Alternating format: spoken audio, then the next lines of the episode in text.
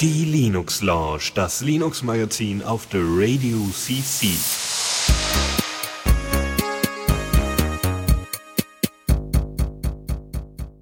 Einen wunderschönen guten Abend hier zur Linux Lounge auf der Radio CC. Es ist 19 Uhr, es ist montags und äh, ja, wir haben wieder heute viele Linux-Themen am Start.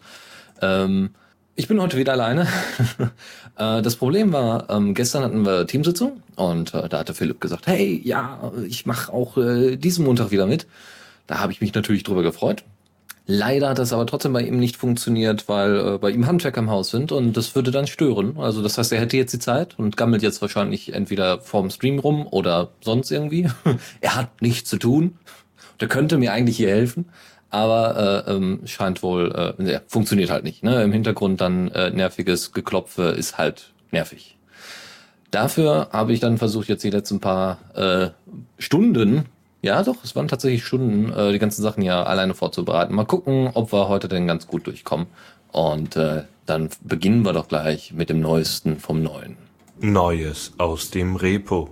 So, und da haben wir ganz überraschend erstmal Ubuntu am Start. Ja, Ubuntu hat ja äh, jetzt endlich äh, im April, also jetzt vor wenigen Tagen, äh, Ubuntu 15.04 rausgebracht, ja, und natürlich alle Remixes gleich mitgebracht, ja, Kubuntu, Xubuntu, Lubuntu, obwohl bei Lubuntu bin ich mir gar nicht sicher. Aber was Besonderes äh, ist auch in diesem Release drin, jetzt mal abgesehen von Systemd. Äh, es gibt noch einen weiteren Remix, und zwar den Ubuntu Mate Remix. Ja, äh, hier Mate ist ja die Fork von GNOME 2, die damals die Linux Mint Entwickler gemacht haben, zusammen mit dem Fork von GNOME 3. Das war Cinnamon, was sie da gemacht haben. Äh, das hat wohl ganz gut funktioniert und äh, das war so beliebt, dass Ubuntu jetzt gesagt hat, ja, der alten Zeiten willen, machen wir das auch.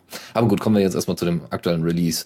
Ähm, wie gesagt, Systemd ist halt in allen, ich glaube bis auf Kubuntu, ich glaube einige, nee, Lubuntu glaube ich, es gibt einige äh, Remixes, einige äh, äh, Flavors nennen die sich ja, ähm, die äh, sich dem Ganzen so ein bisschen entzogen haben. Ja, die sind so, die sind ja auch ein bisschen unabhängiger. Die dürfen zwar das Wort Ubuntu mit drin führen irgendwie oder so, also ne, gibt es ja Marktrecht und so weiter, aber grundsätzlich ähm, sind die relativ unabhängig in ihrem Handeln. Ja, es gibt nur wenige Remixes, wie zum Beispiel die chinesische Version äh, Kylin, äh, Ubuntu Kylin und äh, wie gesagt Ubuntu Server und solche Geschichten, äh, die wirklich von Canonical ganz hardcore betreut werden. Ja?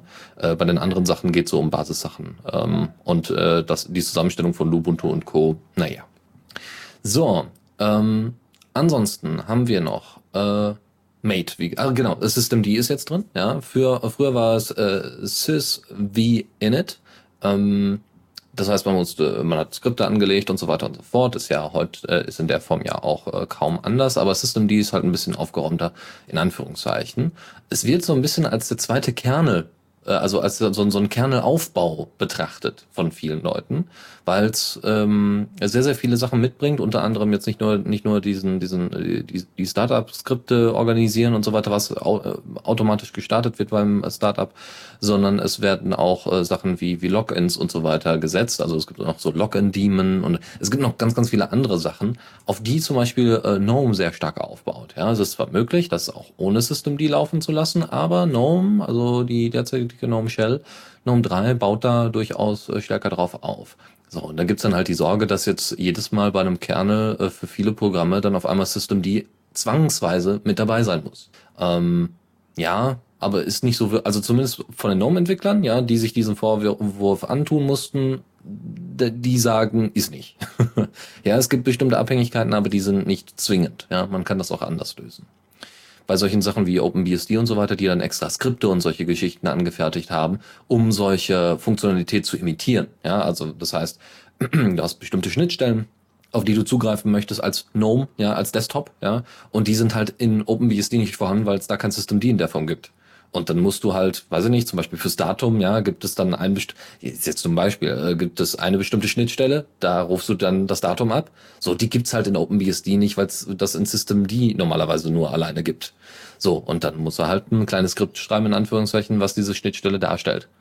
Das ist ein bisschen nervig, dieses Drumherum bauen. Ja, und ich glaube, dass das auch, äh, äh, naja, also wie gesagt, bei Ubuntu hat's ja auch vorher, funkt vorher funktioniert, vor dem Systemd-Wechsel. Äh, und warum Ubuntu äh, zu System, die gewechselt ist, hat was mit Debian zu tun. Und da muss ich sagen, ich habe jetzt tatsächlich Debian nicht vorbereitet, fällt mir gerade ein, obwohl das mit in dem Beitrag stand, aber das war mir irgendwie nicht so. aber dafür haben wir später ein bisschen Debian äh, noch auf der Pfanne äh, in Bezug auf Microsoft. Ähm, wie gesagt, also sie sind des, also Ubuntu bzw. Canonical ist deswegen mit ihren ganzen Derivaten auf System D umgestiegen, weil Debian es gemacht hat. Und wir wissen ja, dass äh, Debian ähm, äh, äh, äh ja die Basis war oder teilweise immer noch ist für Ubuntu. Ja, viele Pakete ziehen da heraus, äh, also äh, werden da noch immer äh, von bezogen. Ja, weil die Arbeit äh, für alle Pakete irgendwie aufzukommen, die macht sich teilweise Ubuntu halt nicht. Und die haben ja früher dann noch irgendwie Zusatzprogramme gehabt wie Upstart und solche Geschichten, die eben so so dieses äh, dieses äh, Init diese Init-Systeme wie Systemd oder ist wie Init äh, äh, nochmal in irgendeiner Weise verbessert, verändert haben oder sowas. Also in dem Fall ist es wie Init, war so ein Aufbau so ungefähr. Wie auch immer. Also, ähm, dann Kernel ist 3.19. Ja, also relativ aktuell. Äh, selbst ich bin auf Arch Linux derzeit auf 3.19. Ich werde etwas verwundert, aber ja, das ist, das ist, äh, es ist tatsächlich noch nicht 4.0. Ja, weiß ich nicht. Äh, ich weiß, äh, der, muss, der Kernel ist schon längere Zeit draußen. LTS-Version war, glaube ich, 3.13, glaube ich, oder 3.14. Es gab auf jeden Fall eine, eine LTS-Version, auf die man sich ja auch hätte beziehen können, aber sie nehmen jetzt halt den äh, relativ aktuellen Kerne. So, ansonsten gibt es, äh, ähm, ist quasi der Auftrag der äh, ähm, diesmonatigen oder diesjährigen Version in der Form der 15er, äh, dass ähm, vor allem Unterschiede zwischen Desktop und Mobilsysteme abgebaut werden sollen. Ja, wir haben ja Ubuntu Touch beziehungsweise Ubuntu Smartphone oder wie auch immer, Ubuntu Mobile, wie man es auch immer nennen möchte. Ähm, bald auf Smartphones und es gibt ja auch schon ein paar Smartphones, die das äh, vertreiben. Wenige, ja, weil man dann so in die Starterphasen kommt, aber man probiert ein bisschen aus. Und wir hatten ja auch schon mal darüber berichtet, dass die dann ausverkauft waren und solche Geschichten. Das war schon sehr interessant. Ähm, und man versucht jetzt die Unterschiede zwischen beiden Systemen so ein bisschen auszumerzen, beziehungsweise sich in diese beiden Systeme näher anzunähern, ja, so dass man wirklich Konvergenz hat, wie es so schön heißt. Ja, ich weiß ganz genau, dass ich mein äh, Ubuntu OS Tablet genauso benutzen kann wie mein äh, Ubuntu OS Desktop als auch mein Ubuntu OS Phone oder zumindest teilweise. Ja, ist natürlich eine andere Bedienung, aber so von, vom Grundkonzept her muss es sehr, sehr ähnlich sein, damit man es versteht. Ja. So, das dazu. Äh, ähm, Unity äh, an der Version hat sich nicht wirklich was getan, wundersamerweise. Also es bleibt weiterhin bei 7.3. Ja, so das aktuellste, was wohl so noch so mitgeschippert wird mit Bugfixes und allem drum und dran. Und dann wird es wahrscheinlich erst in der 10er-Version wieder ordentlich dicke Features geben. Ne? Da wird dann nochmal ausprobiert, ob das mit Systemd eine längere Zeit gelaufen ist. Und ich darf nochmal bemerken, dass 14.04 derzeit die LTS-Version ist. Das heißt, nächstes Jahr, also 16.04, müsste dann eigentlich wieder eine LTS-Version sein, wenn mich nicht alles täuscht. Also da könnt ihr dann wieder euren Server drauf aufbauen und solche Geschichten. Gut, also ähm, weiter geht's. Wir haben, äh, genau, Ubuntu Mate wollte ich jetzt äh, im Besonderen hervorheben. Äh, nicht nur, weil ich gerade erklärt habe, was Ubuntu Mate ist, sondern mit welcher Version äh, die, die neue Version, äh, die, ja, mit welcher Version Mate die neue Ubuntu Mate Version äh, rauskommt, nämlich äh, 1.8.2 also ziemlich aktuell. Ähm, es gibt vorinstallierte Programme, die dann eben äh, Einstellungen möglich machen, wie Mate Tweak. Ja, damit könnt ihr zum Beispiel Compass, also zwischen den äh, Komp Kompositoren, ja, könnt ihr wechseln. Ja, äh, ihr könnt zwischen Compass und äh, Marco wechseln. Marco ist soweit, also ich glaube, es ist eine Fork von Compass. Ich bin mir aber nicht ganz sicher. Ähm, könnte sein, dass es irgendwie eine abgespeckte Version ist. So, ähm, ne, also weil die ähm, Linux Mint Leute haben ja erstmal alles geforkt, was nicht bei drei auf den Bäumen war, ne? GNOME 3 für Cinnamon äh, und dann natürlich die ganzen Programme, die damit zusammenhängen. Nautilus, äh, wurde Nemo und und und und so ähnlich ist es halt bei Mate natürlich auch. Und ich bin mir jetzt nicht ganz sicher, ob Compass äh, äh Marco Fock ist. Wie gesagt, man kann zwischen diesen beiden Kompositoren wechseln, ohne Neustart, was ganz schön ist, über dieses Tool. Und was ganz cool ist, es gibt vordefinierte Desktop-Strukturen, die man auswählen kann. Ja? Also wenn ihr irgendwie eher ein Freund des typischen Windows-Designs seid, unten Leiste, Startknopf, äh, rechte Seite irgendwie Statussachen, dann könnt ihr das machen. Und zwar mit ein paar Knopf, äh, also mit, mit wenigen Klicks. Äh, das ist dann halt vorausgewählt. Oder ihr macht das alte Aussehen von Ubuntu. Ja, oben Leiste, unten Leiste. Ja, warum nicht? Ja, so, so damals, noch vor Unity. Damals, als Ubuntu noch richtig cool war. Ähm, oder ihr macht oben eine Leiste und unten einen Dock rein. Das geht auch. Das ist total cool. Also das ist äh, sehr nett und erinnert mich tatsächlich an oh, ich weiß leider nicht. Zorin OS war es, genau. Zorin OS hatte sowas ähnliches drin. Zorin OS war auch eine, ein Linux-Derivat, die hatten aber auch irgendwie, oder Distribution meine ich, ähm, die hatten aber auch noch irgendwie äh, spezielle Versionen und was weiß ich nicht. Also die haben sich da echt äh, ähm, echt viel Zeit für genommen, aber die wollten auch irgendwie, ähm, haben das auch teilweise kommerzialisiert, wollten irgendwie die Software teilweise verkaufen, keine Ahnung. Es gibt, gab, wie gesagt, solche Sonderversionen. Und da konnte man eben auch diese Desktops auswählen. Ja, da sah das eine aus wie Mac OS X, das, also vom, von der Struktur her. Äh, das eine sah dann aus wie Windows 7, das andere wieder aus wie Windows XP. Also das war echt nicht schlecht. Und so hat man das eben da auch schön rein strukturiert. So, äh, ansonsten an Mate, was ist noch neu? Nicht so viel, außer dass es überhaupt existiert. Ähm, es hat weiterhin die ganzen Standardsachen, die normalerweise bei Ubuntu mitgeschippt werden, ja, Firefox, Chromium und wie sie nicht alle heißen, ja, also die ganzen Standardprogramme wollte ich gar nicht aufzählen, irgendwie LibreOffice 4.4, ja, also alles in Ordnung. Ähm, und sie haben ein neues Standard-Theme, ja, das nennt sich Yuyo mit Y geschrieben, äh, Yuyo äh, Dark und es wird weiterhin als Greeter Lightyam benutzt, ja, zum Login. Natürlich mit irgendwie schön Farben und so. Und also optisch ist es tatsächlich sehr ansprechend und ich finde es ganz witzig, dass sie ausgerechnet grün benutzen in der, also diese Farbkonstellation, weil das natürlich eher ein Hinweis auf Linux Mint ist, als jetzt auf Ubuntu, weil Ubuntu hat ja diese äh, inzwischen lila, bräunlich, orange Farben, ja, äh, was auch sehr hübsch ist. Ähm, aber das, äh, wie gesagt, Mate ist da anders. Ja, Kubuntu ist blau, Xubuntu ist auch eher bläulich und gräulich. Äh, gräulich, ja. Ja, das dazu. Also Ubuntu geht in die nächste Runde und äh, wer, weiß ich nicht, wer irgendwie Freunde, Leute hat, die Ubuntu nutzen, äh, die werden dann mal irgendwie ein schönes Dist-Upgrade machen dürfen und dann hoffentlich ohne Probleme dabei rausgehen. So, ähm, ein weiteres Tool aus, äh, für Neues aus dem Repo in der Sektion haben, äh, ist äh, tatsächlich sicherlich interessant für Designer oder für weiß ich nicht, für Leute, die gerne malen. Ja, also jetzt nicht Grafikbearbeitung in der Form, sondern eher an dem, Leute, die tatsächlich kleine Filmchen machen wollen. Äh, Synfig, also S-Ü, äh, S-Ü, genau, S-Y-N-F-I-G, äh, Synfig ist 1.0 in der 1.0er Version erschienen. Die haben irgendwie vor kurzem mal, glaube ich, ein Crowdfunding gehabt und das ist ziemlich erfolgreich verlaufen. Ja, die haben das wohl richtig gut draufgehauen. Also haben auch gesagt, welche Features reinkommen. Und unter anderem war da auch ein GTK3-Port drin. Und das sieht man. Das sieht richtig gut aus. Und es erinnert mich so ein bisschen an den Wechsel damals, äh, wo äh, GIMP hatte ja früher diese ganz verteilten Fenster. Und dann gibt es, gibt es ja inzwischen einen Single äh, Window Mode. Ja, und den gibt es jetzt in Synfig auch. Ich habe das mal ausprobiert. Also ich hatte Synfig mal vor, vor hm, ein paar Monaten mal ausprobiert. Jetzt nicht die aktuellste Version, muss ich zugeben. Aber äh, das äh, sah schon echt cool aus. Ja, aber es war erstmal so ein bisschen, also viel, ja. Die Masse, diese Masse an Funktio möglichen Funktionen, die man abrufen konnte, war doch äh, heftig. Und äh, mit so einem neuen Interface, wo alles so ein bisschen zumindest kompakter wird, ja, ist es schon sieht das schon gut aus. Und wie gesagt, sie haben wirklich komplett neues Interface. Nicht nur einfach alles portiert, sondern sie haben alles in ein schönes Single-Window-Mode reingepackt, sehr hübsch. Und eben das Interface nochmal ein bisschen äh, refurbished, wie man auf Englisch sagen würde. So, es gibt noch weitere Features natürlich, ja, sonst wäre es keine 1.0er Version. Es gibt ein Knochensystem. Ja, also ihr könnt Knochen angeben oder Knochen quasi darstellen. Ja, so von wegen, okay, das ist jetzt ein, äh, äh, ein Schuh, ja, okay, das ist ein Fuß und da gibt es ein Gelenk und da führt das Beinen und dann kommt das Knie und solche Geschichten und ihr könnt damit äh, laufen oder so, so flüssige Bewegungen besser gestalten, ja, dass darauf ordentlich reagiert wird. Ne? Nur eine Grenze, wie weit darf dieser Schuh denn überhaupt ans Knie rankommen, also die Spitze des Schuhs so ungefähr, solche Sachen kann man dort einstellen. Das sieht sehr cool aus. Ansonsten könnt ihr noch besser äh, Sachen deformieren was ganz wichtig ist, weil ihr wollt nicht für jedes einzelne Bild eine einzelne ein, ein einzelnes Bild erstellen, sondern ihr wollt einfach Übergänge haben, so wie bei Flash, ja, also Adobe Flash.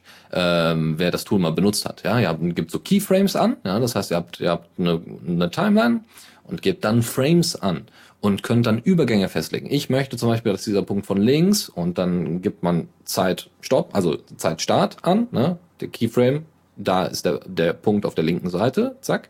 Und dann äh, kann man einen Keyframe 20 Sekunden später setzen und kann einfach den Punkt dahin ziehen. Ja, und dann bitte sagen einmal den Übergang dahin. So, und dann wird alles weitere, die Bewegung von links nach rechts wird dann dementsprechend automatisiert. Und genau das macht Synfig. Es kann auch natürlich noch viel mehr, aber diese Deformationen zum Beispiel sind relativ wichtig, wenn ihr Grafiken habt, die ähm, zum Beispiel ein Cape von irgendeinem Superhelden, was ihr da gemalt habt.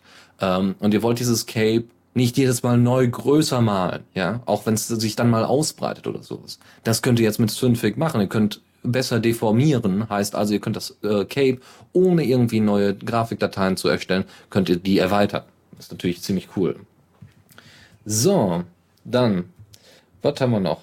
Äh, ja, das, äh, genau, es gibt noch ein besseres Ausschneidewerkzeug, ja, ihr könnt somit dann, äh, wenn ihr eine vorhandene Grafik habt und die dann irgendwie manipulieren müsst, ist es auch kein Problem mehr, das zu nutzen. Also ist es einfacher, das zu nutzen. Was sehr schön ist, ist, wenn ihr bereits einen fertigen Soundtrack habt und den irgendwie an die Animation anpassen wollt. Da gibt es extra Tools für jetzt neu in der 1.0er Version ja, wo ihr dann eben euren Soundtrack habt, ja, den, den irgendeiner erstellt hat, so 30 Min äh, jetzt, äh, drei Minuten, ja, ist ja nur ein kleines Animationsvideo und dann könnt ihr das dementsprechend anpassen. Das ist echt nicht schlecht, ja. Das heißt, die, zum Beispiel die, die ähm, Animationen werden etwas sch schneller zu bestimmten Zeiten, ja, oder könnt dann eben da solche musikalische Keyframes setzen.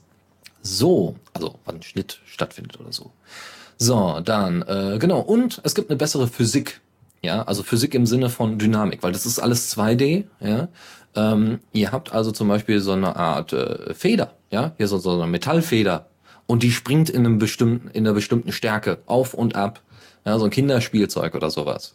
Und dann muss diese Dynamik natürlich sehr realistisch, also relativ realistisch aussehen und dementsprechend reagieren, je nachdem, wie man sie, wie sie sich verhalten soll, ja, beziehungsweise wie man möchte, dass sie sich verhält. Und das ist auch drin. Also ist auch verbessert, deutlich verbessert worden. So, das ist eher was für die Grafikdesigner, wenn ihr mal irgendwie so kleine Erklärvideos machen wollt, ja, von drei Minuten. Das ist natürlich viel Aufwand, aber das ist tatsächlich, glaube ich, in einigen, äh, ähm, wenn, wenn ihr euch da einmal reingefunden habt, ist es in einigen äh, Bereichen durchaus sinnvoll, da mal drauf zurückzugreifen. So, okay, das aus dem Bereich. Newsflash. So, Audacity ist ja einer so unserer ja, also von mir zumindest einer meiner meistbenutztesten und einer geliebt, einer der geliebtesten Tools überhaupt. Ja, also es, es gibt ganz viel an Audacity aus, äh, aus, äh, äh, ähm, auszusetzen. Ja, es gibt einige Sachen, die sind ein bisschen hakelig. Es gibt nicht ein ordentliches Bedienkonzept, aber es war das Tool, was ich zu Beginn benutzt habe, um Sachen zu schneiden, Audio zu schneiden und so weiter. Und es tut es auch sehr gut. Ja, ähm, die Qualität ist durchaus noch verbessert worden. Wir hatten ja erst vor wenigen Wochen die Version 2.1 nach zwei Jahren Entwicklungsstopp so ungefähr. Ich glaube zwei Jahren war es ja. Ähm, und das haben sie inzwischen, äh, da haben sie inzwischen deutlich mehr gemacht. Die Codequalität.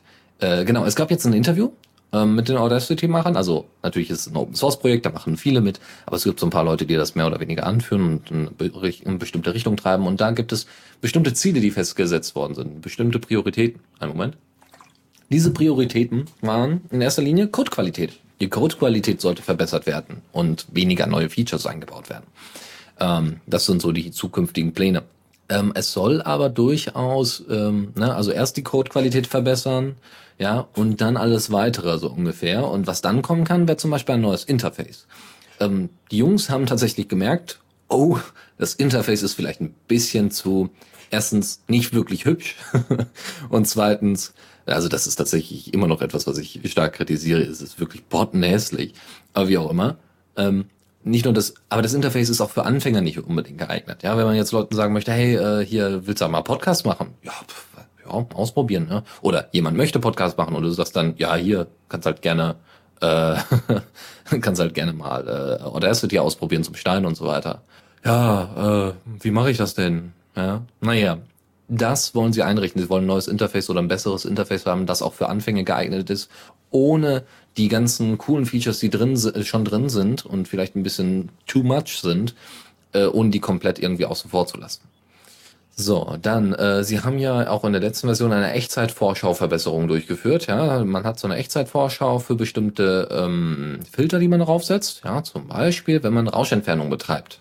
Oder das heißt ja jetzt Rauschreduktion, Rauschentfernung. Stimmt ja auch wirklich, äh, tatsächlich ja nicht. Äh, Rauschreduktion. Ähm, Diese Echtzeitvorschau äh, hat sehr äh, in der Vergangenheit sehr lange geladen und war auch nicht besonders irgendwie intuitiv. Das haben sie jetzt etwas verbessert und wollen das auch in Zukunft noch stärker verbessern. verbessern. Es gibt bereits eine MIDI-Funktionalität, die sehr rudimentär ist in Audacity. Habe ich noch nie benutzt, muss ich zugeben. Ich habe auch mit MIDI tatsächlich überhaupt nichts am Hut und kaum Erfahrung bis gar nicht. Ähm, aber da soll auch noch mal weiter ausgebaut werden. Aber das steht sehr, ja, relativ hinten auf der Liste. Äh, was sie noch machen wollen, ist unter anderem mit dem neuen Interface auch eine Variante für Touchgeräte erstellen, was sehr cool ist, weil ähm, es soll ja auch, ne, so Ubuntu ähm, mit ihrem Ubuntu Touch und solche Geschichten, die werden sicherlich äh, äh, normales Linux darunter haben. Soll heißen, da kann man dann mal eben diese App ausführen. Ja? Ähm, oder man hat eben ein ThinkPad, was ein äh, Touch-Display hat. Das, darauf kann man auch zurückgreifen. So, äh, genau, es soll modularer werden. Das heißt, Filter sollen rausgenommen werden. Filter sollen ähm, ja nicht rausgenommen werden, sondern sie wollen äh, sie wollen Schnitt, allgemeine Schnittstellen dafür entwickeln. Ja, dass man ähm, zum Beispiel ein rudimentäres Audacity hat, also wo nur die wenigsten, also die Kernfeatures drin sind und das war's, ja, wo man theoretisch dann äh, Plugins ausschalten kann und solche Geschichten. Das ist nicht schlecht, ja, weil nicht jeder braucht jedes Tool, nicht jeder braucht Rauschentfernung, also Rauschreduktion. Oder nicht jeder braucht äh, äh, Rauschen erstellen oder sowas. Ja? Dann kann man mal gucken, wie das in Zukunft läuft. Aber somit würde man zum Beispiel die Fork-Möglichkeit von Audacity auch äh, deutlich verbessern. Ja?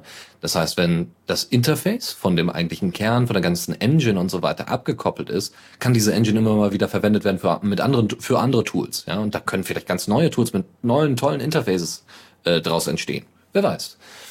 So, und Audacity wächst. Das ist erstmal so ein Fakt, der mich persönlich tatsächlich überrascht hat, weil Audacity sieht auch aus wie aus, 19, aus den 90er Jahren. Aber äh, es hat sich ja, wie gesagt, seit zwei Jahren nicht wirklich viel getan. Also es hat ja lange gedauert bis zu einer neuen Version und da wird man ja meinen, na, Audacity geht so langsam im Bach runter. Aber nein, das Gegenteil ist der Fall. Es gibt zwar irgendwie ähm, Auffassungen von, von einigen äh, Projektseiten, ja, wo da drauf steht, ah, Audacity geht so, ne, der geht in den Bach runter, aber die selber, die, die Macher merken halt, dass viele Leute in Anführungszeichen dann wieder zurückkommen oder neu dazukommen, die einfach Audacity mögen und weiter daran arbeiten wollen. Und das ist doch mal schön. Das ist doch der Kern von Open Source. So, weiter geht's und zwar mit Booktype. Booktype hatte ich mal kurz vorgestellt. Das ist ein kollaboratives Tool, also ein bisschen wie ein Etherpad für Bücher. Ihr könnt dort Bücher mit ähm, äh, auch mit so einem integrierten Chat und solche Geschichten. Ihr könnt Bücher schreiben dort, ihr könnt sie kommentieren, also im Sinne von das Geschriebene kommentieren und markieren. Ihr könnt, oh, ihr könnt so ganz, ganz, ganz viele Sachen. Ganz, ganz toll. Äh, das Ding ist von Source Fabric. Source Fabric haben unter anderem auch Airtime gemacht, die war das Tool, was wir uns mal angeguckt haben für Webradio und so weiter, was aber nicht so ganz unser Ziel war, aber ist egal. Ich erwähne es trotzdem gerne, weil das eine Firma ist, äh, die alles Open Source, was sie so hat, so abgesehen von irgendwelchen Benutzer, also für äh, kundenspezifischen Sachen. Aber Booktype ist auf, auf Python und Django Basis und sieht auch ganz toll aus und ist auch ziemlich leicht zu bedienen. So. Und wer nutzt das jetzt? Es nutzt Amnesty International tatsächlich. Das haben die für den letzten, äh, die nennen sich Annual Reports, also so, so ein jährlicher Bericht. Ja? Amnesty gibt äh, jährlich so einen Bericht raus äh, über die Amnestie, äh, beziehungsweise äh, über die Bedrohung der Amnestie in, äh, in ganz, ähm, auf der ganzen Welt. Und da ist so ein Büchlein mal über 500 Seiten lang, so ein Bericht. Und das kannst du nicht mal eben in so ein paar Doc-Files packen. Dann kannst du natürlich, ist aber doof. Und was haben die gemacht? Die haben ähm, erstmal hatten sie ein Programm, das nannte sich Quark Express und da haben sie schon gesagt, da wollen wir von weg. Ja, das ist nicht gut genug und so weiter. Wir wollen da was Besseres. Und haben dann Adobe InDesign benutzt, weil sie es auch schon für ihre Magazine und so weiter fürs Layouting benutzen. Und dann haben sie aber gemerkt, ah, ständiger Dateiaustausch und wir sind ja auch, ne, Amnesty International, ja, bedeutet, wir sind nicht immer alle in einem Büro. Ja. Hier in Bochum gibt's auch eine Amnesty-Stelle, das ist ganz nett. Ähm, und da muss man halt irgendwie das zusammenbringen, ja, alle Leute auf der ganzen Welt. Und wie kann man das? Ach, dieses neue Internet, das sollten wir mal ausprobieren. Und haben dann tatsächlich eine Booktype-Instanz aufgesetzt und nutzen das auch jetzt. Und das hat äh, sehr äh, auch zur Produktivität beigetragen, weil Booktype ist unter anderem an sogenannten Book Sprints orientiert. Das heißt, es gibt wie beim Code, äh, also beim Code schreiben oder bei, bei, bei beim ja, Projektmanagement nicht, aber ja, wie beim Code schreiben, bei Code-Projekten gibt es Sprints. Ja, das heißt, es gibt irgendwie so zwei Wochen oder einwöchige Sprints. Das müssen wir bis zu dem und dem Datum fertig kriegen. Ja, so Deadlines oder sowas. Oder ihr ähm, oder ihr könnt einfach nachvollziehen, was ist in der und der Woche produziert worden, also äh, programmiert worden, meine ich. In dem Fall sind solche Booksprints ganz wichtig, weil Deadlines gibt's natürlich auch in der Buchbranche, ist ganz klar. Und so könnte man, ganz locker und flockig, ähm, äh, natürlich die Motivation als auch die Organisation und äh, also den Organisier äh, Organisationsgrad erhöhen. ist so super. Ja, wird effizienter, der Überblick bleibt und dann kann man immer noch sagen, ah, dann verschieben wir die Deadline, Deadline auf nächstes Mal. Ja? Oder es gibt bestimmte Features in Anführungszeichen innerhalb dieses Buches, Kapitel 1 bis XY. So, äh, es ist auch irgendwie eine serverseitige Veröffentlichung möglich. Ja, also man kann einfach hier sagen, hier einmal äh, PDF und so, genau, das ist auch noch so ein paar Sachen. Oder man, man äh, setzt es einfach auf dem Server auf und dann können die Leute da durchblättern online. Mm, oder ihr macht, ähm, ihr macht so Exportformate wie LXML, ähm, EPUB, opala, äh, EPUB 3 und PDF. Das ist möglich. Und ihr habt, wie gesagt, währenddessen Echtzeitkommunikation, wenn ihr solche Sachen schreibt. Total cool. Ganz, ganz klasse. Ja, äh, wie gesagt, es gibt einen längeren Artikel auf opensource.com, wo sie sich mal ein bisschen damit beschäftigt haben und mal gefragt haben, wie das so läuft. Aber im Endeffekt habe ich euch da die Kurzfassung jetzt von gegeben. Äh, ist schön zu sehen, dass auch in Anführungszeichen äh, ja Organisationen, von denen man es vielleicht nicht erwartet hätte, auch da auf Open Source setzen. Ist einfach ja, ist schön. so, kommen wir mal zu einer, ähm, zu einer Firma, die ist in den letzten äh, ähm, paar Jahren, also wirklich paar im Sinne von zwei, äh, tatsächlich so äh, in eine ganz andere Richtung äh, ähm, versucht hat zu wenden, nämlich Microsoft. Und die haben ja tatsächlich viele Sachen Open Source. .NET haben sie Open Source, ja, so das Schnuckelchen. ähm, und so weiter. Also sie haben noch ein paar andere Sachen auch Open Source, die jetzt äh, nicht so relevant sind. Aber wie auch immer, warum jetzt Microsoft thematisieren? Naja, die wollen jetzt den Debian Release feiern. Debian 8 ist veröffentlicht worden, wie ich ja schon vorhin erzählte. Und ähm, Microsoft hat gesagt, ja, wisst ihr, wir kommen einfach mal zum Linux-Fest Nordwest, Northwest in Washington, irgendwie in Bellington oder sowas heißt Also Washington ist der Staat, der Bundesstaat. Ja, äh, da kommen wir einfach mal vorbei mit Kuchen, ja. Und dann wollen wir da mal mit den Leuten, die da irgendwie auf dem Linux-Fest sind, mal ein bisschen debattieren, wie man denn die Interoperabilität in Microsoft-Produkten umsetzen kann. Ja, also wenn jetzt äh, das äh, im Endeffekt, dass Sachen auch auf Linux laufen. Ja, ob das jetzt bedeutet, dass sie irgendwie eine Office-Version oder sowas veröffentlichen wollen, wage ich stark zu bezweifeln. Aber grund, äh, grundsätzlich würde ich sagen, ähm, das, also sie, sie wollen sicherlich solch, also Silverlight ist, glaube ich, ja jetzt inzwischen gestorben, glücklicherweise, glücklicherweise. Ähm, aber es gibt sicherlich andere Sachen, ja, dass man irgendwie Standards einrichtet und so weiter. Microsoft ist immer noch nicht Freund. Ja? ähm, aber ja, whatever. Ja?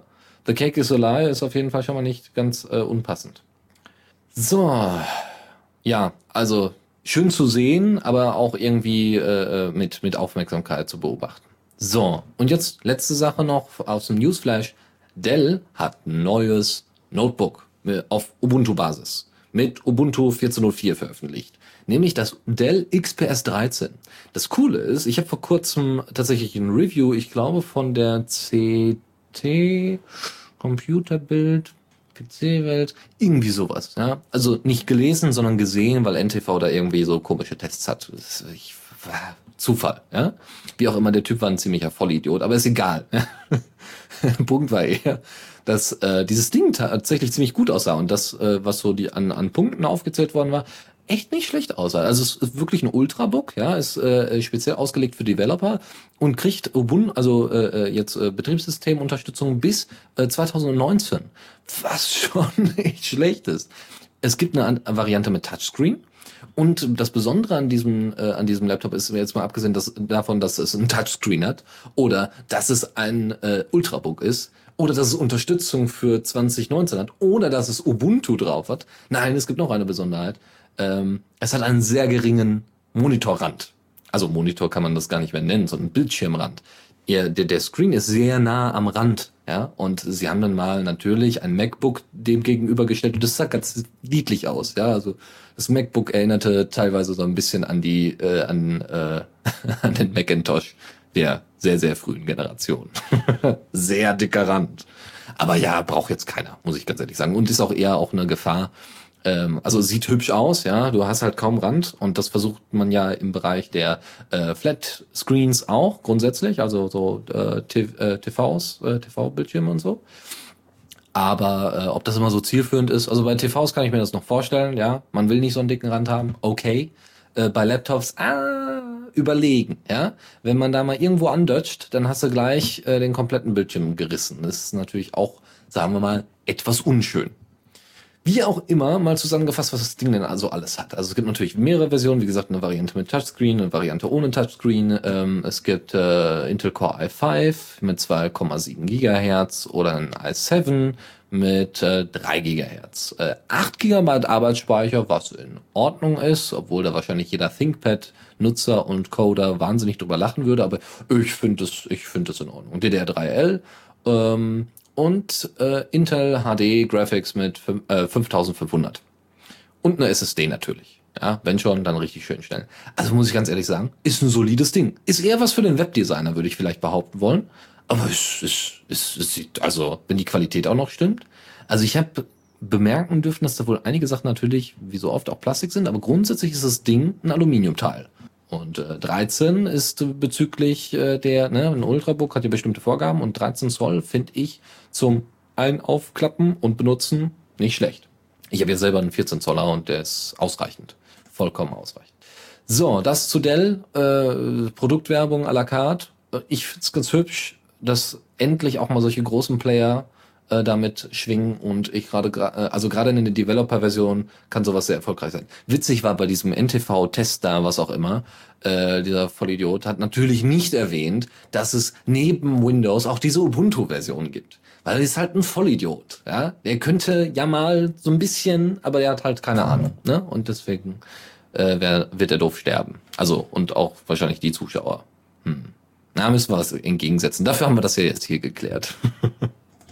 Zockerecke. Hm. Also viel gezockt habe ich in letzter Zeit schon, aber auf der Xbox weniger. Auf dem äh, auf Linux Desktop. Ich weiß gar nicht warum. Im Moment hat es mich nicht, also ich habe jetzt nicht wenig Spiele und jetzt kommen noch ein paar dazu, die ich mir nicht holen werde, aber es ist die die die vielleicht irgendwann mal interessant sein können, wenn ihr die mal ausprobiert habt.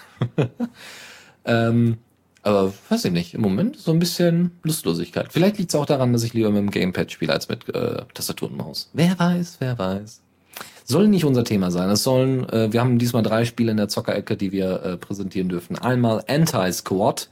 Das ist jetzt für Linux verfügbar. Das ist so ein rundenbasiertes Squad Strategy Game. Ja, es hat so ein bisschen was von Schach. Virtuellem Schach Ihr habt jetzt nicht so dieses, dieses Schachbrettfeld, sondern ihr habt so einzelne vordefinierte Felder, wo dann eben rundenbasiert ihr eure Figuren hinpacken könnt und die dann äh, eine bestimmte Entfernung haben. Ja, also Scharfschützen könnt ihr weit, relativ weit hinten setzen und könnt dann eben auf euer Ziel schießen und solche Geschichten und das eben rundenbasiert. Hat so ein bisschen was von Worms, aber eben mit so einer schönen Draufsicht. Ist wirklich nicht schlecht. Also sie sieht ganz nett aus, äh, ist, ist optisch ganz angenehm und hat so ein bisschen diesen, diesen ähm, Team Fortress Flair. Ja, also dieses so witzige, witziger Shooter. ja, so extra humorvoll. Und das, das äh, bringt er wohl, äh, das bringt das Ding wohl ganz gut rüber. Und wer dann einfach Bock hat auf rundenbasiert, mein Ding ist es ja nicht. Ich mag ja Action, da passt rundenbasiertes nicht so bei mir. Also da muss ich zu lange warten. nee, aber äh, warum nicht? Ausprobieren. Dann ein anderes Spiel, was jetzt vor kurzem ein Update bekommen hat, ist Maya, äh, M-A-I-A. Ähm, da könnt ihr eine Kolonie, eine Weltraumkolonie organisieren. Ja, so ein bisschen ich will nicht sagen so so City, also hier so Cities äh, mäßig, sondern oder oder SimCity mäßig, ähm, sondern ihr habt mehr äh, mehr Detailrei, also ihr habt so so so einzelne Container, wo die Leute drin sitzen, ja. dann könnt ihr mit so einer komischen Roboterhand, die als Cursor dient, könnt ihr dann Sachen platzieren, müsst dann produzieren und solche Geschichten. Also müsst Energie für Energie sorgen, äh, müsst aufpassen, dass euch die Bude da nicht abfackelt, wenn ihr da äh, zu viel äh, kalte Fusion betreibt oder was auch immer, keine Ahnung. Und ähm, das Problem ist so ein bisschen, also erstmal meiner Meinung nach, optisch ist es nicht gerade ansprechend. Also man hat so Spiele, also da ist Anti-Squad auf jeden Fall besser optisch. Einfach hübscher, ein bisschen, grellere Farben und so und auch von der Grafik her etwas hübscher. Und das ist Maya halt nicht so. Warum ich es jetzt trotzdem mit in die äh, Linux Lounge reingepackt habe, ist man braucht auch immer Negativbeispiele. Nein, nein, nein. Also der Punkt ist eher, es hat leider noch bisher wenige Features. Ja, also es, gibt tatsächlich wenig zu tun. Du, du baust halt irgendwelche Energiesektoren auf und, baust, äh, und versuchst dann irgendwie Menschen hin und her zu führen. Ja, die laufen dann da auch in deinen Sektoren rum. Äh, dann, dann, weiß ich nicht, wie soll man das sehen? Katakomben stimmt nicht ganz. Also ähnlich. Ja, und dann äh, Häuschen darum, ähm, die alle miteinander verknüpft sind. Und ähm, naja, das Schöne ist jetzt, bei dem jetzigen Update kommt endlich ein Feuerlöscher mit rein. Ist das geil? Ist das was?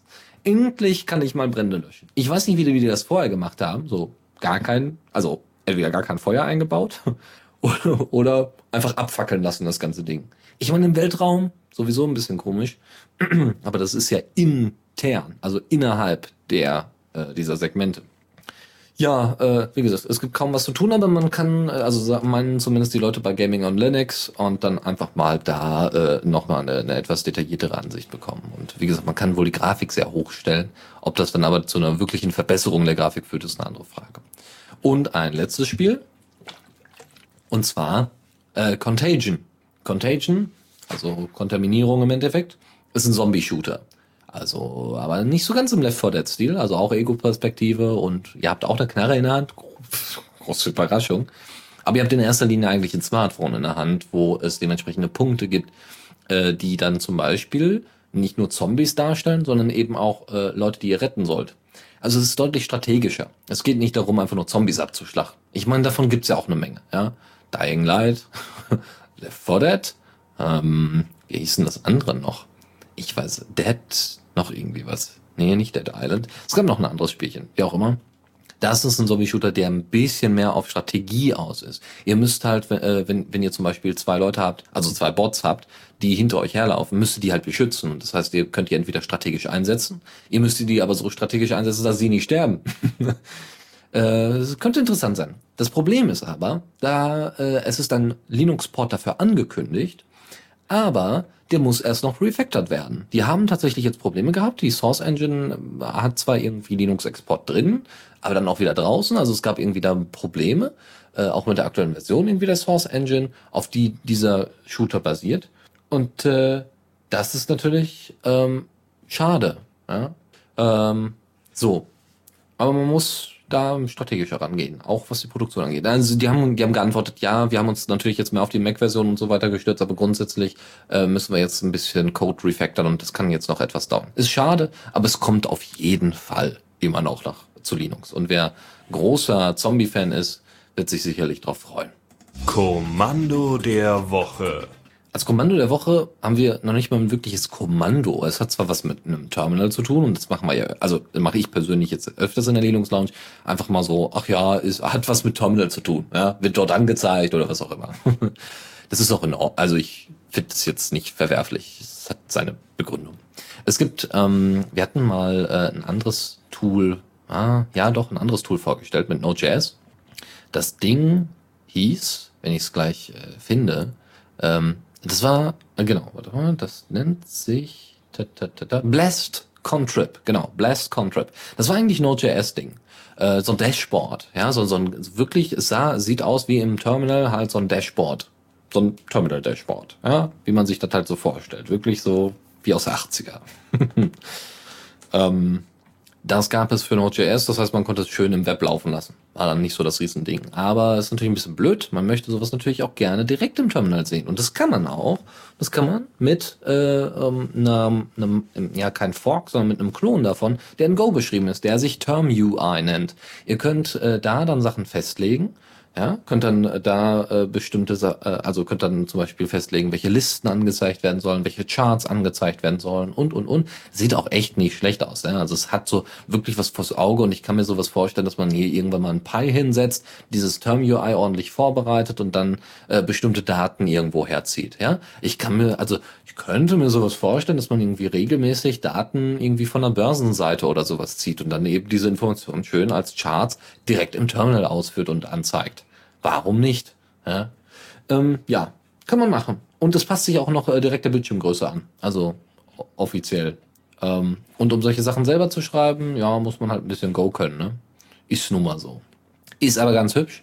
Äh, und äh, probiert es einfach mal aus. Vielleicht habt ihr da ja einen Einsatz für. Ne? Wenn ihr irgendwie Server habt, wo ihr zwischendurch mal reingucken wollt und Munin euch zu langweilig ist, kann ja sein, dann äh, macht es doch darüber.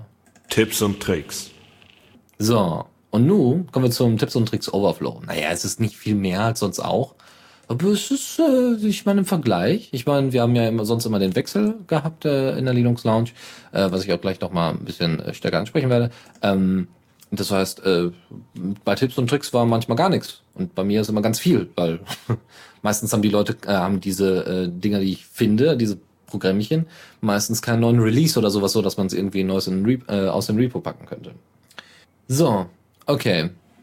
Äh, Tuxi sagt gerade, dass ich in der Zockerecke Half-Life vergessen habe. Nein, ich habe es nicht vergessen, ich habe es rausgelassen. Mir war es nicht relevant genug, nur weil es ein bisschen neue Grafik hat. Und da wollte ich lieber schlechte Beispiele wie Maya darstellen. Aber gut. So, ähm, weiter geht's. Äh, es gibt einen kleinen Link-Tipp, und zwar die Webseite pyregx.com. Py wie Python, ne? Ähm, das ist, das hat ein Cheat Sheet für regex, ähm, speziell für das Python regex. Und ihr könnt direkt dann Live-Test absolvieren. Das ist ganz hilfreich. Ich habe das letztes benutzt, um äh, ein Skript zu schreiben, für um Sendungen hier schneller nachzubereiten. Und das ist äh, total toll. Ähm, ist schön, kann man sich gut angucken und ist vielleicht spannend für euch. Ein anderes Ding nennt sich Cronner. Cronner ist äh, kein Link-Tipp, sondern ist ähm, ja so ein Command-Interface. Kein Command-Line-Interface, sondern ein Command-Interface. Sowas, so ein bisschen wie GNOME Do. So ein bisschen. Aber dann auch wieder nicht. Weil es hat deutlich mehr Features und das, also die, die, die der, ähm, der Typ vom Open Source Mac, glaube ich, oder OSCS Mac, wie auch immer, ähm, der hat halt äh, gemeint, ja, das wäre so ein ähnliches Tool wie aus einem Film namens Birth of a Cyborg oder Cyborg. Und da ging es halt darum, dass man irgendwie Kommandos eingeben kann und der dann automatisch genau das macht. Also im Endeffekt das, was die Kommandozeile ist, in sehr einfach. Ähm, und äh, das macht eben Crunner. Das ist gar nicht schlecht. Ihr könnt damit Musik ausführen, könnt da direkt Musik durchsuchen, ähm, ihr könnt natürlich dementsprechend verknüpfen, welcher Befehl zu welcher Applikation gehört. Ihr habt sehr viele Einstellungsmöglichkeiten. Ihr könnt natürlich auch ganz normale Command-Line äh, äh, Kommandos da eingeben und ausführen. Ja? Äh, das kann sehr hilfreich sein, wenn man das mal schnell machen möchte. Ähm, ansonsten könnt ihr aber, das ist das eigentliche Killer-Feature, ihr könnt mit dem Desktop interagieren. Das Crunner ist speziell jetzt auf KDE zugeschnitten, ja, also GNOME und so weiter. Ähm, wenn ihr KDE habt, ist das alles gar kein Problem. Der benutzt dort auch die Schnittstellen für virtuelle Desktops, um zum Beispiel auf den virtuellen Desktop zu wechseln, wenn euch das schneller erscheint, das über Crunner zu machen. Ähm, es gibt Plugins, unter anderem solche Sachen wie Taschenrechner. Ja, das heißt, ihr könnt direkt in Crunner Taschen rechnen. das geht. Könnt mit, mit Taschen rechnen. Ähm, und da einfach mal ein bisschen ausprobieren.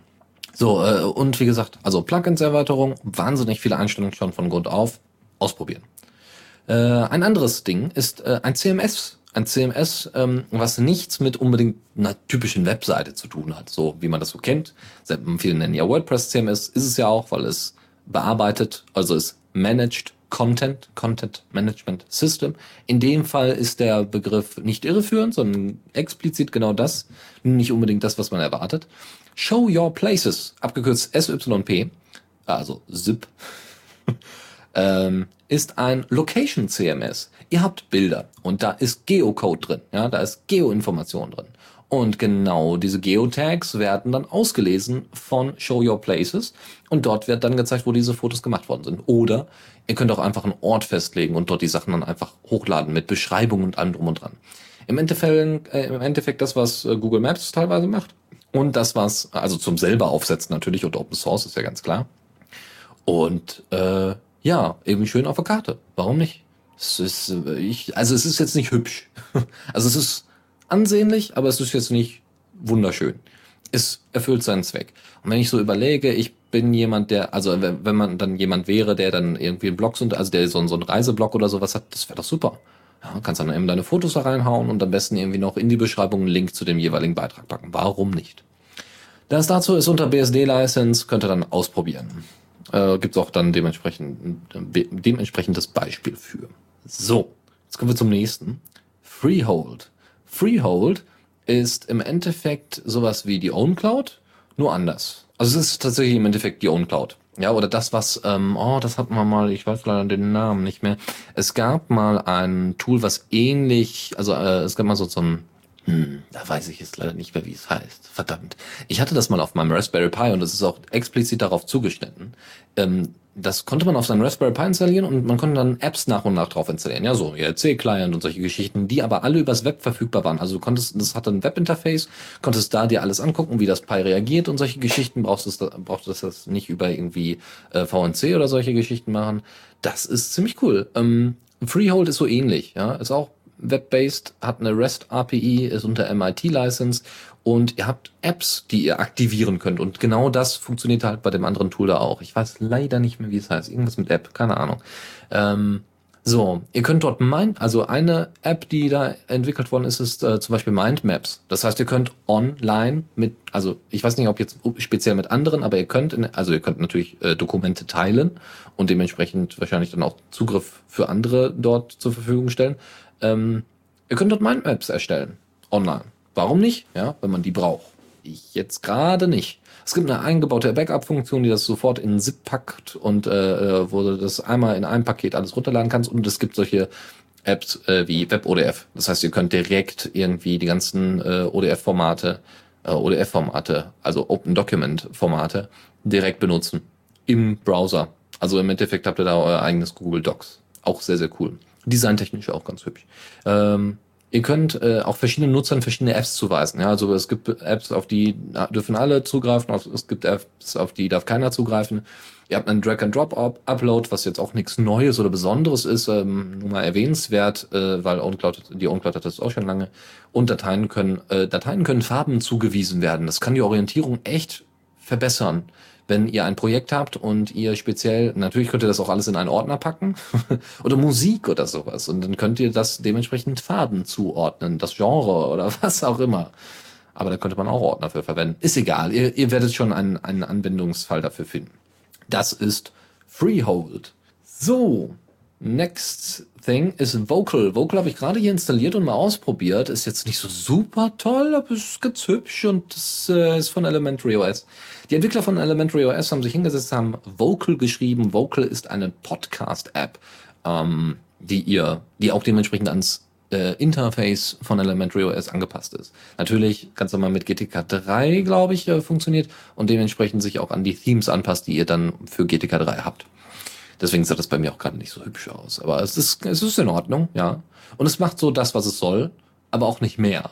Es ist sehr minimalistisch. Wahnsinnig minimal. Also er ist jetzt nicht so, es hat gar keine Features. das würde ich nicht sagen. Aber ihr habt, äh, ihr habt eine schöne Übersicht eigentlich über eure Podcasts, über die einzelnen, äh, ähm, ja, so über, über Kacheln, ja, also über die Covers. Der, das Cover der, äh, das Cover der äh, Podcast wird dann angezeigt, wie so äh, äh, Musik-CD-Covers und so. Das ist ganz nett. Und ihr könnt dann auch vorspulen und könnt dann auch die Schritte zum Vorspulen einstellen. Aber es gibt jetzt nicht wahnsinnig viel, was man einstellen kann, aber es erfüllt seinen Zweck und organisiert das, was es soll. Und warum nicht? Also ich habe gerade schon mal unseren Podcast hier gerade reingeworfen, es hat ganz gut funktioniert. Also entweder haben wir den Feed richtig gemacht oder Vocal ist tatsächlich ganz gut geschrieben. okay, das zu Vocal. Ähm, jetzt kommen wir zu ein bisschen komplizierteren, ja, komplizierteren Sachen nicht wirklich. Wir kommen zu äh, Every Vote. Bei Every Vote geht es darum, dass ihr, das ist wirklich nicht schlecht, das ist ein sehr schönes, äh, sehr schönes Beispiel, Ding hier. Bei Every Vote geht es darum, dass es so, ähm, dass ihr, äh, ähm, naja, gut, wer braucht das schon? Ja? Aber ich erwähne solche Sachen. Ich finde sowas wahnsinnig faszinierend. Folgendes. Wenn ihr Open Source Produkte innerhalb äh, äh, von, von äh, Staaten, Kommunen oder sowas einsetzt. Ich mag das total. Ich, ich finde das wahnsinnig faszinierend, weil äh, so, so mit Partizipation und Open Data und so weiter äh, ist das sehr, sehr hilfreich und, und auch na, hier äh, äh, so, so, äh, wie heißt das denn nochmal? Ähm, äh, Liquid, Liquid Democracy beziehungsweise Liquid Feedback, ja, solche Sachen sind halt ganz nett, so Entscheidungsfindung und so weiter, weil das darf man nicht unterschätzen, es ist wahnsinnig wichtig und es ähm, soll natürlich in Zukunft noch besser funktionieren. Also wir haben jetzt, also was ich hier jetzt gerade auf der Demo-Seite sehe, ist ganz nett. Also ähm, es gibt so eine äh, Besprechung, also es gibt eine, eine, es gibt eine bestimmte Election, ja, zum Beispiel Election für äh, Frühling 2015. Und dort werden dann einfach alle Kandidaten irgendwie aufgezählt, für welche Ämter auch immer. Ja, ähm, die werden aufgezeigt. äh, dann kann man dafür voten. Also ihr könnt es zum jetzt speziell in dem Format könnt ihr das zum Beispiel für eine Partei oder einen Verein benutzen, wenn euer Verein groß genug ist und sich das lohnt. Ja? Ähm, es gibt auch Debatten, die geführt werden können währenddessen. Das ist wirklich nicht schlecht. Dieses diese Beispiel äh, dieses Beispielding von Every Vote ist ganz nett. Ähm, weil da so Abraham Lincoln drin ist, Thomas Paine, äh, äh, was haben wir hier, Susan B. Anthony, ähm, Laoze, der im Englischen Laozi heißt. Mark Twain natürlich, Aurelius, Diderot. Also hat, haben sie einfach äh, ein paar Kunstsachen eingeführt. Genau, Martin Luther King natürlich, Voltaire. Und ähm, das, und wenn ihr da, da draufklickt, könnt ihr dann halt dafür voten, ja, dass ihr genau diesen Kandidat haben wollt in eurer Partei, in eurem Verein, was auch immer. Dann gibt's eine Zusammenfassung, wer diese Person ist und welche äh, Ziele diese Person hat ja, wofür, wie die bisher abgestimmt hat. Ja, das ist natürlich auch für Kommunen ganz interessant, also hier so für Städte und so. Äh, ähm, dann kann man noch seine eigenen Kandidaten irgendwie äh, aufzeigen lassen und äh, was das Ganze überhaupt soll. ja, also ist ganz nett und ihr könnt das natürlich auch teilen und so. Das ist, warum nicht? Die Debattenseite ist leider in der Demo-Version jetzt nicht so aufgezeigt, aber sehr cool. Wie auch immer ihr das einsetzen wollt, ich werfe das einfach mal rein und irgendwer wird sich darum dann kümmern. so, eine andere Sache ist Papyrus. Papyrus ist äh, eine Notiz, ähm, eine Notiz-App, die relativ einfach strukturiert ist, erinnert mich in vielen Belangen, also die auch mit Farben und so weiter agiert und soweit ich das hier richtig sehe, hm, benutzt die KDE. Es sieht zumindest, also benutzt die Qt. Ich glaube ja. Es sieht zumindest sehr danach aus. Ja, ja, ja, sie benutzt Qt. Und es sieht auch dementsprechend aus. Also heißt, es sieht gut aus, ja. Äh, jetzt nicht immer und die ganze Zeit, aber es ist unter GPL Version 3 lizenziert. Es ist sehr, ja, es ist jetzt nicht wahnsinnig, also man kann To-Do-Papers machen, man kann äh, äh, ähm, sogar äh, encryptisch, äh, en also hier so verschlüsselte Synchronisation via Dropbox machen. Man kann, ach, was weiß ich, geht auch unter Android, Windows, Linux und Mac und so weiter. Das geht wohl. Ihr könnt sogar Paintings einbinden, also ihr könnt sogar äh, irgendwie selber ma Sachen malen als Notiz, was natürlich auf einem Touchscreen, den ihr vielleicht von Dell habt oder so, ganz sinnvoll ist. Äh, was habt ihr noch? SD-Karte können automatisch dorthin gesetzt werden. Äh, unfassbar, ja, äh, eben Anpassung an die jeweiligen Sprachen. Ihr könnt äh, diese Papierchen, die Papers, ja, mit anderen Sachen, äh, ähm, also zu anderen Sachen packen. Oder eben mit, mit Passwörtern schützen. Also nicht nur verschlüsseln, sondern auch dementsprechend mit Passwörtern schützen. Sehr hübsch, äh, nutzbar, würde ich jetzt erstmal behaupten. Und ihr habt eure einzelnen Notizen in einzelnen Tabs. Das ist auch, also könnt ihr so anordnen, wenn ihr wollt. Oder auch in einzelne Fenster, je nachdem, wie ihr das möchtet. So, das äh, nächste, was wir haben, und äh, das vorletzte somit, ist äh, Civil Hub, da wird es nochmal ganz kurz politisch, aber dann sind wir auch damit relativ schnell durch.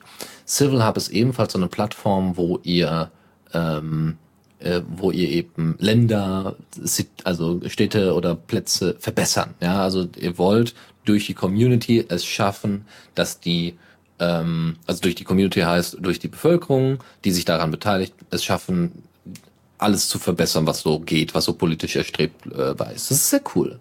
Also ihr könnt hier ne, dementsprechende Plätze anordnen. Also ihr könnt theoretisch mit diesem Civil Hub, könnt ihr das einfach aufsetzen, auch für mehrere Kommunen oder Städte oder was auch immer, ja. Oder Kreise, Landkreise oder Dörfer, ja. Für Dörfer ist das auch sicherlich ganz interessant. Und diese Plätze könnt ihr dann dementsprechend festlegen. Das ist ganz cool. Äh, selbst, ihr könnt das selbst nicht nur auf, auf äh, äh Städte und so weiter äh, hin äh, ja, verbessern, also äh, hier einstellen meine ich, sondern ihr könnt es auch sehr, sehr cool äh, auf einzelne Distrikte festlegen. Das heißt, ähm, hier so, so Stadtteile oder tatsächlich Viertel da, oder Straßen. Fände ich nicht schlecht. Ähm, es gibt, ähm, ihr könnt Ideen sammeln. Es wird gewotet. Äh, also ihr könnt, könnt abstimmen über solche Ideen, äh, was es soll. Ihr, es, wenn Nachrichten ähm, von der Stadt irgendwie da sind, können die eingepflegt werden. Es können Diskussionen gestartet werden. Es können Umfragen gestartet werden. Es können Projekte bearbeitet werden. Es können äh, äh, Karten erstellt werden. Ähm, natürlich OpenStreetMap wird dafür benutzt. Das ist ja ganz klar, ist ja offensichtlich, warum auch nicht. Läuft. Ja? Sehr cool. Ihr könnt Kommentare über Discuss, okay, das finde ich jetzt nicht so toll, aber gut, äh, einbinden. Äh, es gibt natürlich Benutzerprofile, wo ihr äh, euch dann nochmal über andere Seiten verknüpfen könnt. äh, Nachrichten zwischen Nutzern. ist klar. Im Endeffekt ist es so ein Social Network äh, for, ähm, for Cities oder sowas, oder for Districts. Das ist echt nicht schlecht. Uh, natürlich unterschiedliche Sprachen. Mail ist so wohl auch irgendwie, also, warte mal, that allows you to send emails with information to user about location they are uh, currently following. Genau, man hat so eine Art Follow-System. Ja, also wenn ihr jetzt bestimmte, ihr seid jetzt äh, im Ruhrgebiet, natürlich, ja, weil da kenne ich mich am besten aus. Und dann sagt ihr, okay, ich möchte jetzt gerne in der Stadt, also möchte alle Informationen über Bochum bekommen und welche Ideen da äh, zusammengefasst werden. Und ich möchte gerne rausfinden, ah ja, der Stadtteil die, und jener und dieser. Die möchte ich auch, den Rest nicht. Und dann möchte ich ein bisschen was aus Essen haben, ja, äh, oder ein bisschen was aus Dortmund oder so. Freunde kann man natürlich einladen, ganz toll. und eine Suche und Bookmarks gibt's auch. Das ist cool. Ja, sehr hübsch. Richtig cool. Und eine REST-API hat das Ding. Und äh, ist äh, mit ersetzbar, also übersetzbar meine ich. Mit ersetzbar weiß ich nicht. Äh, und ja, das sind Leute aus Warschau, aus Polen, die das gemacht haben. Die das genauso in die Richtung treiben wollen. Ganz großartig. Was brauchst du dafür? Ein bisschen Get-Text, ein bisschen Git, ein bisschen Node.js, ein bisschen NPM. Ja, warum nicht? Also Node.js. okay. Sieht sehr cool aus und äh, äh, scheint auch ganz nutzbar zu sein und äh, wird auch regelmäßig weiterentwickelt. Und das ist irgendwie doch, braucht Node.js, hat aber irgendwie auch Python und äh, Django drin. Hübsch, nett. So, und die letzte Sache ist Fabricator. Ihr kennt ja sicherlich alle solche Sachen wie GitLab. Ja, das ist Fabricator. Fertig. So, und jetzt tschüss. Nein, ähm, Fabricator ist von Facebook, die haben das open sourced äh, ist wirklich so ein Repository-Browser, kannst mehrere Repositories anlegen, äh, hast aber noch mehr Möglichkeiten. Du kannst es auditen, also du kannst so Reviews machen, du kannst ähm, äh, Projekte speziell anlegen, die dann unterschiedliche Repositories haben. Du kannst Kalend äh, kannst auch für einen Kalender und so weiter sorgen. Das ist echt nicht schlecht. Du kannst auch so ein, so ein Folio, so ein Portfolio wahrscheinlich. Genau, ah, ja genau, Design, genau. Designaspekte also können da noch mit eingebunden werden, was sehr cool ist und sehr wichtig ist und oft unter Teppich fällt äh, unter Tisch fällt, meine ich. Weil, ähm, ne, wer braucht schon Design? Es funktioniert doch. Aber es muss ja auch irgendwie bedienbar sein. Äh, da kann man dann in der Form auch nochmal drauf achten. So, okay. Das, äh, äh, genau, ah ja genau, äh, es wird übrigens nicht nur von Facebook benutzt, sondern Beispiele sind Blender, Blender benutzt das, also es ist ein deutlicher Pluspunkt, Blender benutzt es, MediaWiki benutzt es, Dropbox benutzt es und Bloomberg, dieser, naja, Wall Street Sender, die benutzen das. Total geil. Und es sieht auch nicht so schlecht aus, auch wenn das Design so von so vor fünf Jahren irgendwie stattfindet, aber ist das in Ordnung? Ist in Ordnung. Ja, vor drei Jahren. Ist nett, ist nett. Lässt sich angucken. Und wer dann eben keinen Bock auf GitLab hat, kann das dann so machen. So.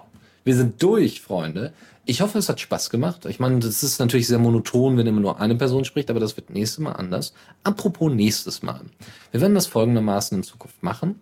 Es ist so ein bisschen äh, die Luft raus bei einigen von uns und ich kann das doch vollkommen nachvollziehen. Und deswegen werden wir jetzt nächste Woche zum Beispiel keine Linux Lounge haben. Aber übernächste Woche wieder. Dann bin ich wieder da. Tut mir leid. Aber es werden sich sicherlich Leute finden, die dann mit mir die Sendung machen und vielleicht äh, kommen dann keine Handwerker vorbei. Ja, dann werde ich einfach mehrere Leute verpflichten. Und dann kriegen wir das ordentlich äh, unter Dach und Fach. Und ähm, ansonsten soll aber dann äh, es nicht heißen, dass hier dann alles ausstirbt, also dass wir gar keine Sendung mehr machen oder sowas. Um, Im Gegenteil, die äh, Zeit, die wir dann sparen für ähm, für alle jede Woche Linux Lounge, was ja nicht nur an, an dass die Luft raus ist, liegt, sondern was auch daran liegt, dass tatsächlich die Themen äh, ähm, ja, die Themenlandschaft nicht besonders toll ist. Und das muss ich tatsächlich auch sagen, auch wenn ich jetzt ein paar Sachen zusammengefasst habe, aber also ein paar äh, einige Sachen gefunden habe und besonders viele Tipps und Tricks drin habe, aber besonders viele Tipps und Tricks heißt eigentlich, wir haben nicht besonders viele Sachen im Newsflash. Meistens. Und äh, deswegen, ich kann das vollkommen nachvollziehen und deswegen machen wir jetzt einen Zwei-Wochen-Rhythmus mit der Linux Lounge. Das heißt, ihr müsst dann halt alle zwei Wochen mal reinhören. Vielleicht machen wir dann auch die Linux Lounge etwas länger und ich werde mal gucken, dass wir irgendwie das ein bisschen diverser machen. Ja, vielleicht kommen mal so ganz neue Leute bei. Und wenn ihr Bock habt, dann könnt ihr gerne dabei sein. Ähm, ihr könnt mir einfach eine Mail schreiben an dennis at theradio.cc und äh, dann kann man mal gucken. Ja, wenn ihr ein bestimmtes Thema habt, was euch auf dem Herzen liegt, was ihr mal vorstellen wollt, oder ihr habt selber ein Softwareprojekt, was ihr gerne, ne, was natürlich Open Source ist, ja. Also habe ich ja proprietäre Zeug gar nicht. Aber äh, wenn ihr Bock drauf habt, gerne, gerne. Ähm, und äh, dann würde ich erstmal sagen, ich, wir hören uns demnächst und ich wünsche euch, bleibt uns gewogen Und äh, wir hören uns äh, wahrscheinlich bei der nächsten Folge des Leviathans. Die ist nämlich schon in der Mache. Und ich glaube, wenn mich nicht alles täuscht, hm, haben wir nächste Woche, also haben wir diese Woche Fallrans Feierabend? Ich weiß es leider nicht. Ähm, schaut in den Chat, dann gibt's da gleich nochmal weitere Informationen. Alles klar. Bis demnächst und ciao. Vielen Dank fürs Zuhören. Die Shownotes findet ihr auf theradio.cc zusammen mit dem Mitschnitt und dem RSS-Feed der Sendung. Solltet ihr Ideen oder Themen für uns haben, dann schreibt uns einfach an kommentar at theradio.cc. Wir freuen uns immer über konstruktive Kritik zur Sendung. Bis in einer Woche.